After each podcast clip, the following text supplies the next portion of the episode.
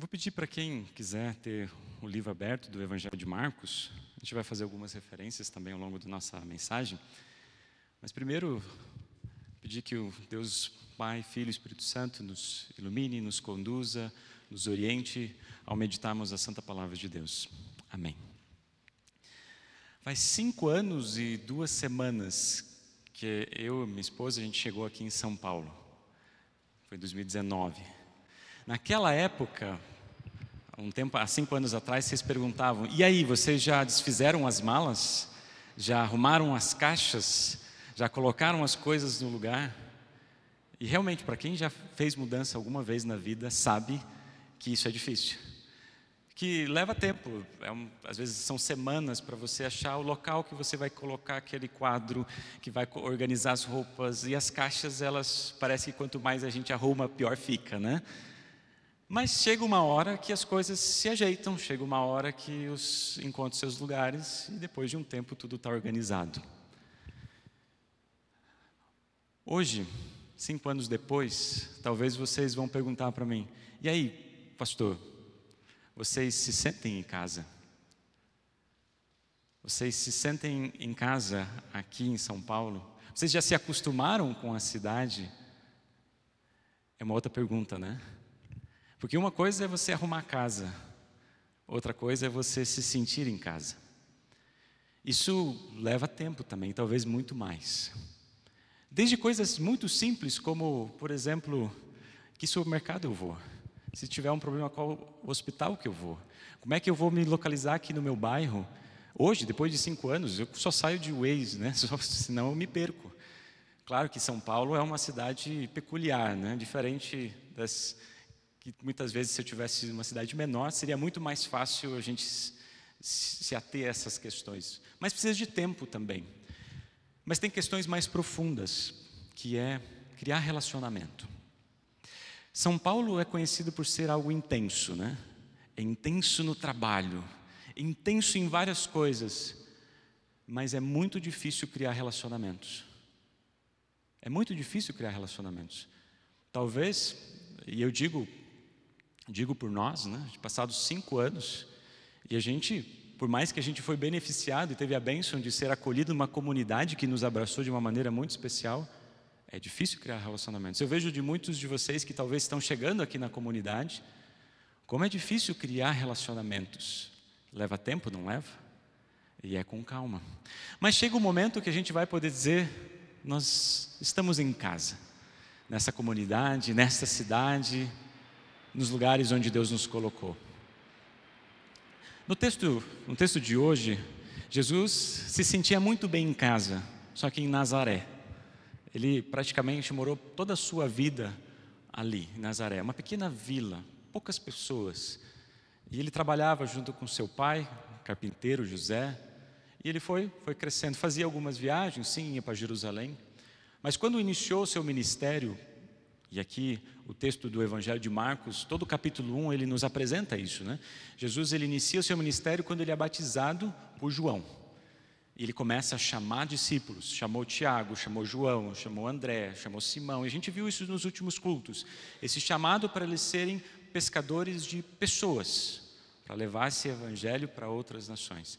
Só que quando ele começa o seu ministério, é talvez a mesma sensação quando a gente chega num local onde tudo está bagunçado. Quando Jesus, e isso o próprio pastor Alaor compartilhou no último culto, quando ele inicia o seu ministério, ele começa a ser conhecido de uma forma muito interessante, porque ele falava na igreja. Então a sua fama foi porque ele ia para a sinagoga e falava com autoridade. Talvez vocês vão se lembrar da semana passada da mensagem né, que o pastor Alor nos compartilhou. Falava não, não somente em palavras, mas também em ações.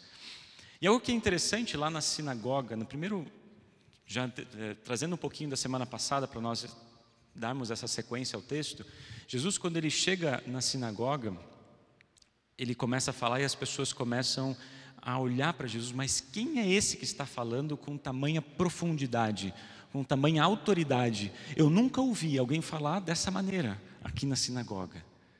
Só que no meio de tudo isso aparece um homem, um homem que estava dominado por um demônio, diz o texto, por um espírito. E aqui acontece, pelo menos na narrativa de Marcos, o primeiro milagre de Jesus no Evangelho. Ele cura um homem, liberta esse homem. Ele traz ordem aonde estava tudo desorganizado.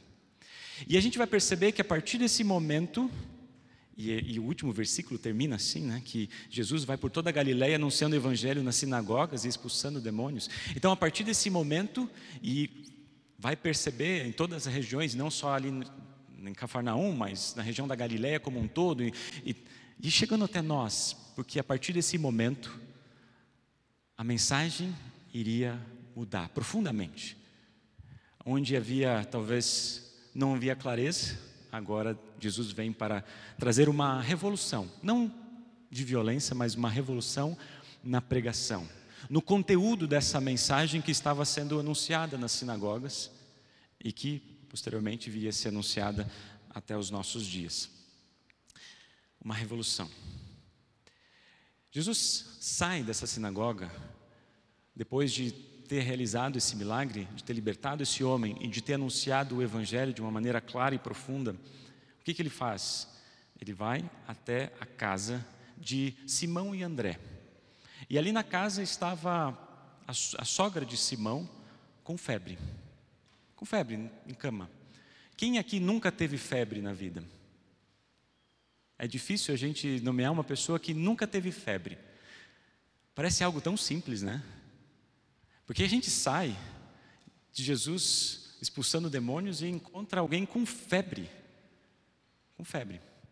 E às vezes tem situações na nossa vida que parece ser tão simples, eu acho que isso se caracteriza aqui, é tão simples, algo tão corriqueiro, não vale a pena a gente colocar esse nosso problema nas mãos de Deus. Vai passar, vai passar. Por que, que eu vou preocupar o meu Senhor com algo tão pequeno como uma pequena febre? Vai passar. Não, Jesus ele precisa se preocupar com as grandes coisas, como expulsar demônios numa sinagoga. Isso sim é trabalho de Jesus. Agora, cuidar de uma febre, não. Isso não é trabalho de Jesus. Mas olha, percebem a maneira como Jesus lida também com a sogra de Simão. Ele vai ao encontro dela, toca na mão dela, a segura, a levanta e a restaura. Simples. Atrás de volta mas o que chama atenção na continuidade desse texto é que quando a sogra de Simão ela se sente curada, nenhuma menção da cura é, é comentada aqui. Logo depois que ela, ela, ela é curada, ela segue a sua vida normal.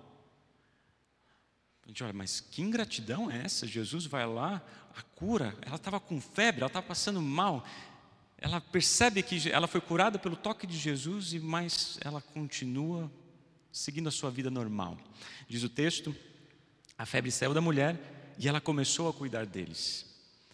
Em outras palavras, ela transformou a casa dela num lugar de hospitalidade, de acolhimento.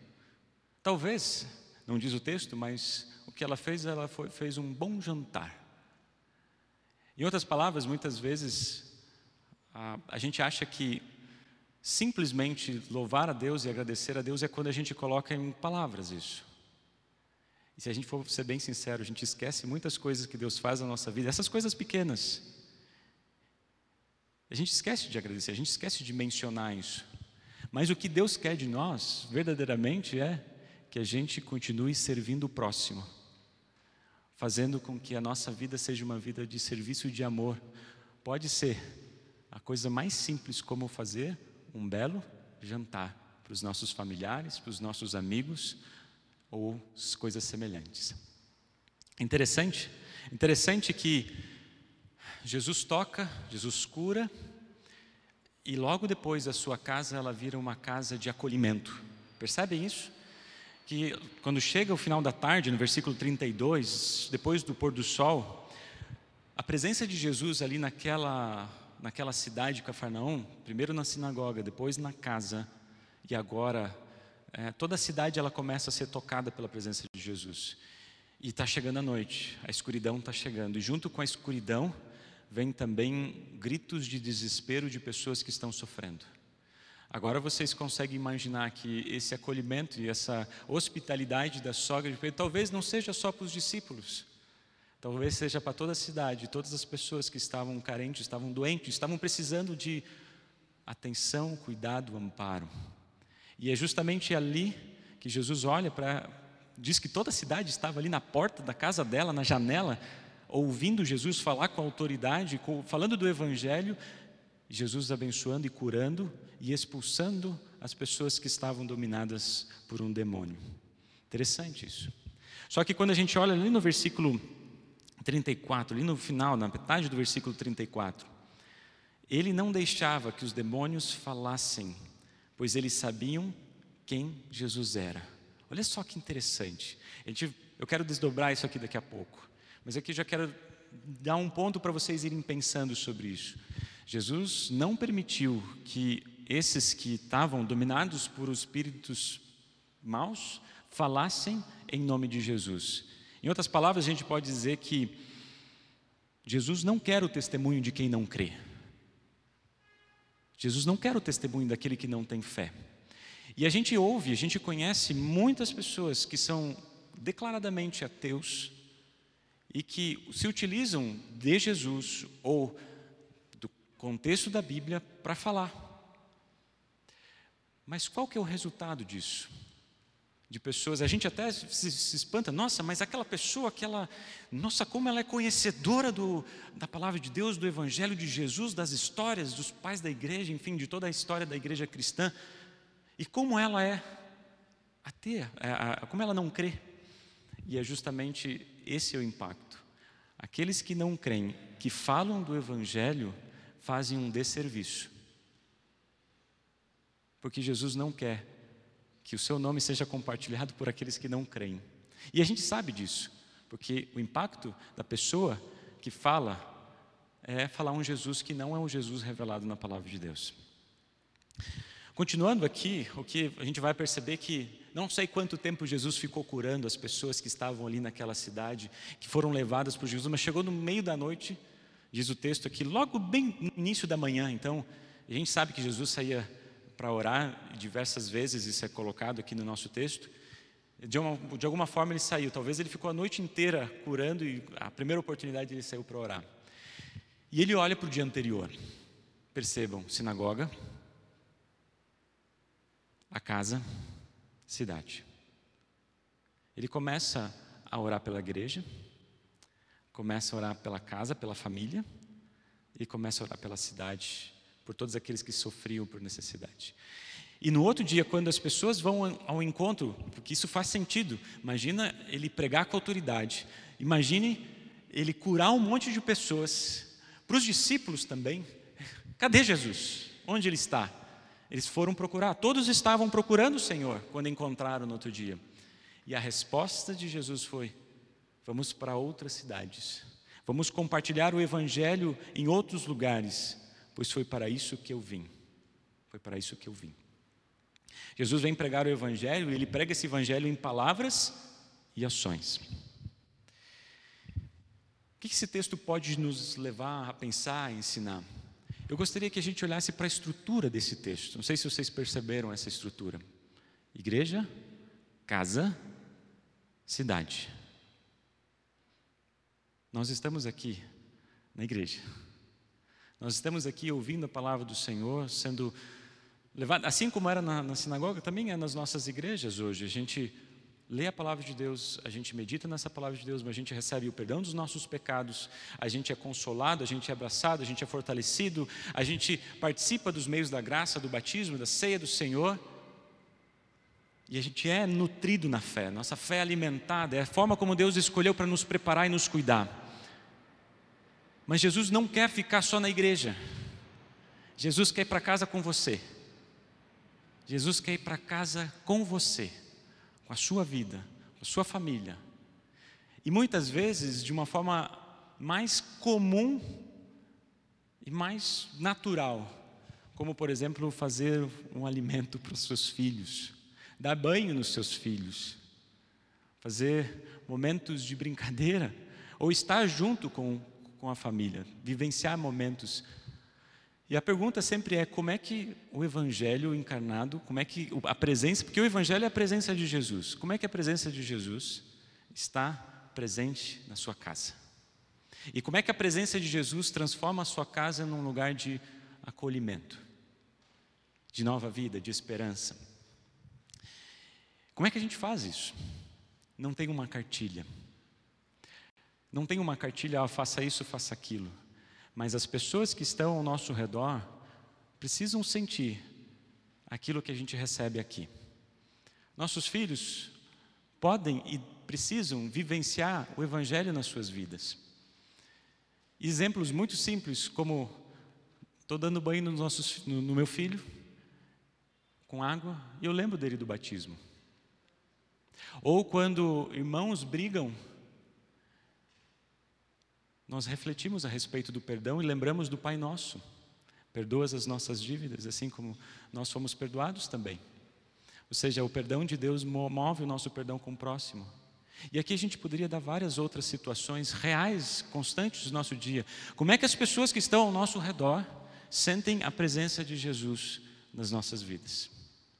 Sabe que essa presença de Jesus na nossa vida, em família, nas coisas mais simples, reverbera para a cidade, não é? Porque a gente não consegue deixar com que eh, esse evangelho fique somente para nós. Ele é percebido nas pessoas que estão ao nosso redor. O impacto de viver o Evangelho todos os dias e perceber que somos movidos pela graça de Deus, pela misericórdia do Senhor, faz com que o Evangelho saia de você e chegue em outras pessoas. Porque Jesus está em movimento por meio de você. A maneira como você ouve o Evangelho impacta a forma como você vive na sua casa. E transparece como você fala sobre o Evangelho no mundo que você vive. Não sei se vocês tiveram a oportunidade de olhar com atenção esse, a carta de 1 Coríntios capítulo 9, que o apóstolo Paulo ele reflete sobre a importância do falar o Evangelho. Ele diz: ai de mim se eu não falar do Evangelho que, que eu ganho com isso? É que outras pessoas cheguem à fé. Se você conhecer um pouco da história do apóstolo Paulo, vai dizer que ele viveu em dois mundos, né? o mundo dos judeus e o mundo dos gentios. Ele fala assim: para os judeus eu vivo como um judeu, para os gentios eu vivo como, como gentios, mas eu não, não me deixo ficar fora da lei de Cristo, da vida de Cristo. Lá em, Filipenses capítulo 4, ele vai dizer: Eu aprendi a viver contente em todas as situações, eu aprendi a ter muito, aprendi a ter pouco, aprendi, eu tive muita comida, eu tive pouca comida, eu passei fome. Em outras palavras, tudo isso, tudo isso aconteceu a fim de que eu pudesse levar o Evangelho na vida e no coração de algumas pessoas. Algumas pessoas. Que Paulo estava disposto a fazer para pregar o Evangelho? E a pergunta vem para nós também. O que nós estamos dispostos a fazer para que o Evangelho saia da igreja, entre na nossa casa e vá para a cidade? E é interessante que essa a vivência do Evangelho fica mais nítida, mais clara quando a gente coloca ela em prática. Mas talvez vocês vão perguntar, mas o que é o Evangelho? Está falando bastante do Evangelho, Evangelho, Evangelho. Evangelho é a boa notícia de Deus. Que desde o início, quando o ser humano caiu em pecado, Deus promete nos resgatar. E Ele faz isso por meio do Seu Filho Jesus Cristo, que vem ao mundo, que morre por nós na cruz, mas no terceiro dia nos dá vida. E todos aqueles que se agarram nessa promessa de que Jesus morreu por nós na cruz para nos dar vida eterna e ressurreição do corpo, assim como nós confessamos no credo apostólico, nós recebemos e temos esse Evangelho na nossa vida. Então, o que é o Evangelho? É a presença de Jesus, dessa notícia maravilhosa que restaura a nossa vida e que nos dá consolo e esperança, não só para agora, mas para a eternidade. Para vivermos plenamente com Deus, na ressurreição do corpo e da vida eterna. Esse é o Evangelho, puro. Eu fui convidado, agora para finalizar, indo para o final da nossa mensagem, Fui convidado agora em março para falar sobre um tema no Encontro das Servas. Agora vai ser em março. Eu já estendo o convite para vocês estarem presentes, não só as mulheres aqui da convenção, mas também as famílias que queiram estar presentes, em março. E o tema que eles colocaram para a gente refletir foi: missionária eu? Uma pergunta: missionária eu? Como lidar com maridos, filhos e parentes descrentes? Vou repetir o tema: missionária eu? Claro, colocando a perspectiva das mulheres, né? Como lidar com marido, filhos e parentes descrentes, que não creem no Evangelho, que não creem em Cristo. Difícil, né? É difícil, necessário e ao mesmo tempo a gente precisa levar a sério, porque esse tema ele mexe muito conosco e, e nos machuca verdadeiramente no nosso coração. Como lidar com isso? É um tema complicado. Como viver com Jesus? Como viver o Evangelho junto com as pessoas que talvez convivem conosco, mas não compartilham essa fé? Talvez um dos, o início de uma reflexão para a gente começar, porque senão é uma, uma, algo fácil de, de, de responder, mas é algo que a gente precisa pensar. Primeiro é que, olhando nessa, nessa estrutura que esse texto nos traz da igreja, casa e cidade, Aqueles que vivem essa luta diária, que vivem essa situação, não podem deixar Cristo na igreja. Não podem deixar Cristo apenas aqui nesse momento compartilhado que a gente tem com outras pessoas que compartilham a mesma fé. Cristo precisa ir para casa com você, vivenciar com você. A presença de Jesus precisa estar ali. E a pergunta que a gente faz é sempre é como, como a presença de Jesus é percebida pelas pessoas que não creem, mas convivem com você. Como o Jesus encarnado vai estar presente na sua vida e vai ser transmitido no seu modo de ser, de viver, de sentir, mesmo aquela pessoa não crendo.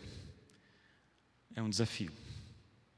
Mas Jesus não pode ficar somente na igreja como uma parte compartimentada da minha vida. Ela precisa entrar na segunda-feira, não só no domingo. Ela precisa entrar na segunda, na terça, na quarta todos os dias. E aqui a gente é alimentado, mas também a gente vive nos dias a dias da nossa vida. Por outro lado, a gente tem que pensar, tem que refletir que Jesus ele não quer ser conhecido por, por aquelas pessoas que não creem. Então isso joga uma responsabilidade também para nós, porque a gente já viu anteriormente se aquelas pessoas que a gente ama ouvem a respeito de Jesus por pessoas que não creem, a gente sabe qual é o resultado é descrença. Porque vão falar do Evangelho, vão falar de um Jesus que não é o Evangelho, vão falar de um Jesus que não é Jesus. Jesus ele precisa ser compartilhado por aqueles que foram tocados pela palavra, que foram transformados pelo Evangelho, que sentem isso todos os dias do seu coração, a presença do Salvador em suas vidas. Mas também a gente precisa ter muita humildade para reconhecer que nós não temos o controle da situação. E é isso que a gente tem comentado nos últimos cultos aqui. Quando Jesus chama, por exemplo, André, é, Simão, quando ele chama Tiago, ele fala assim: vocês vão ser pescadores de pessoas, mas ele não diz vocês vão ser ótimos pescadores, vocês vão converter milhões e multidões de pessoas. Não, vocês vão ser pescadores de pessoas. E da mesma forma, a gente não tem controle das pessoas que convivem conosco, por mais que a gente viva fiel e constante a presença de Jesus nas nossas vidas. Jesus tinha o poder de transformar aquela sinagoga especificamente e toda aquela cidade no estalar de dedos. Jesus tinha esse poder, mas o que, que ele fez? Ele anunciou o Evangelho e deixou com que a semente, você lembra da, da música, a semente da palavra, né? Deixou que a semente florescesse no coração dessas pessoas. E enquanto estava florescendo, ele fez o quê? Ele foi para o monte orar e deixou com que a oração colocar nas mãos de Deus, deixar com que Deus continue cuidando e transformando o seu coração para que ali tenha bons frutos. Jesus viu o sofrimento na sinagoga, Jesus viu o sofrimento ali pela sogra de, de, de Simão, Jesus especialmente viu o sofrimento daquela cidade e orou por eles.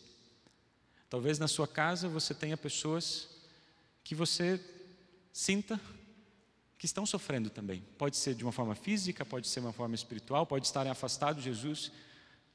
Nós olhamos para eles com compaixão, com misericórdia, e assim como Jesus nós oramos, constantemente, todos os dias, e deixamos isso nas mãos dele.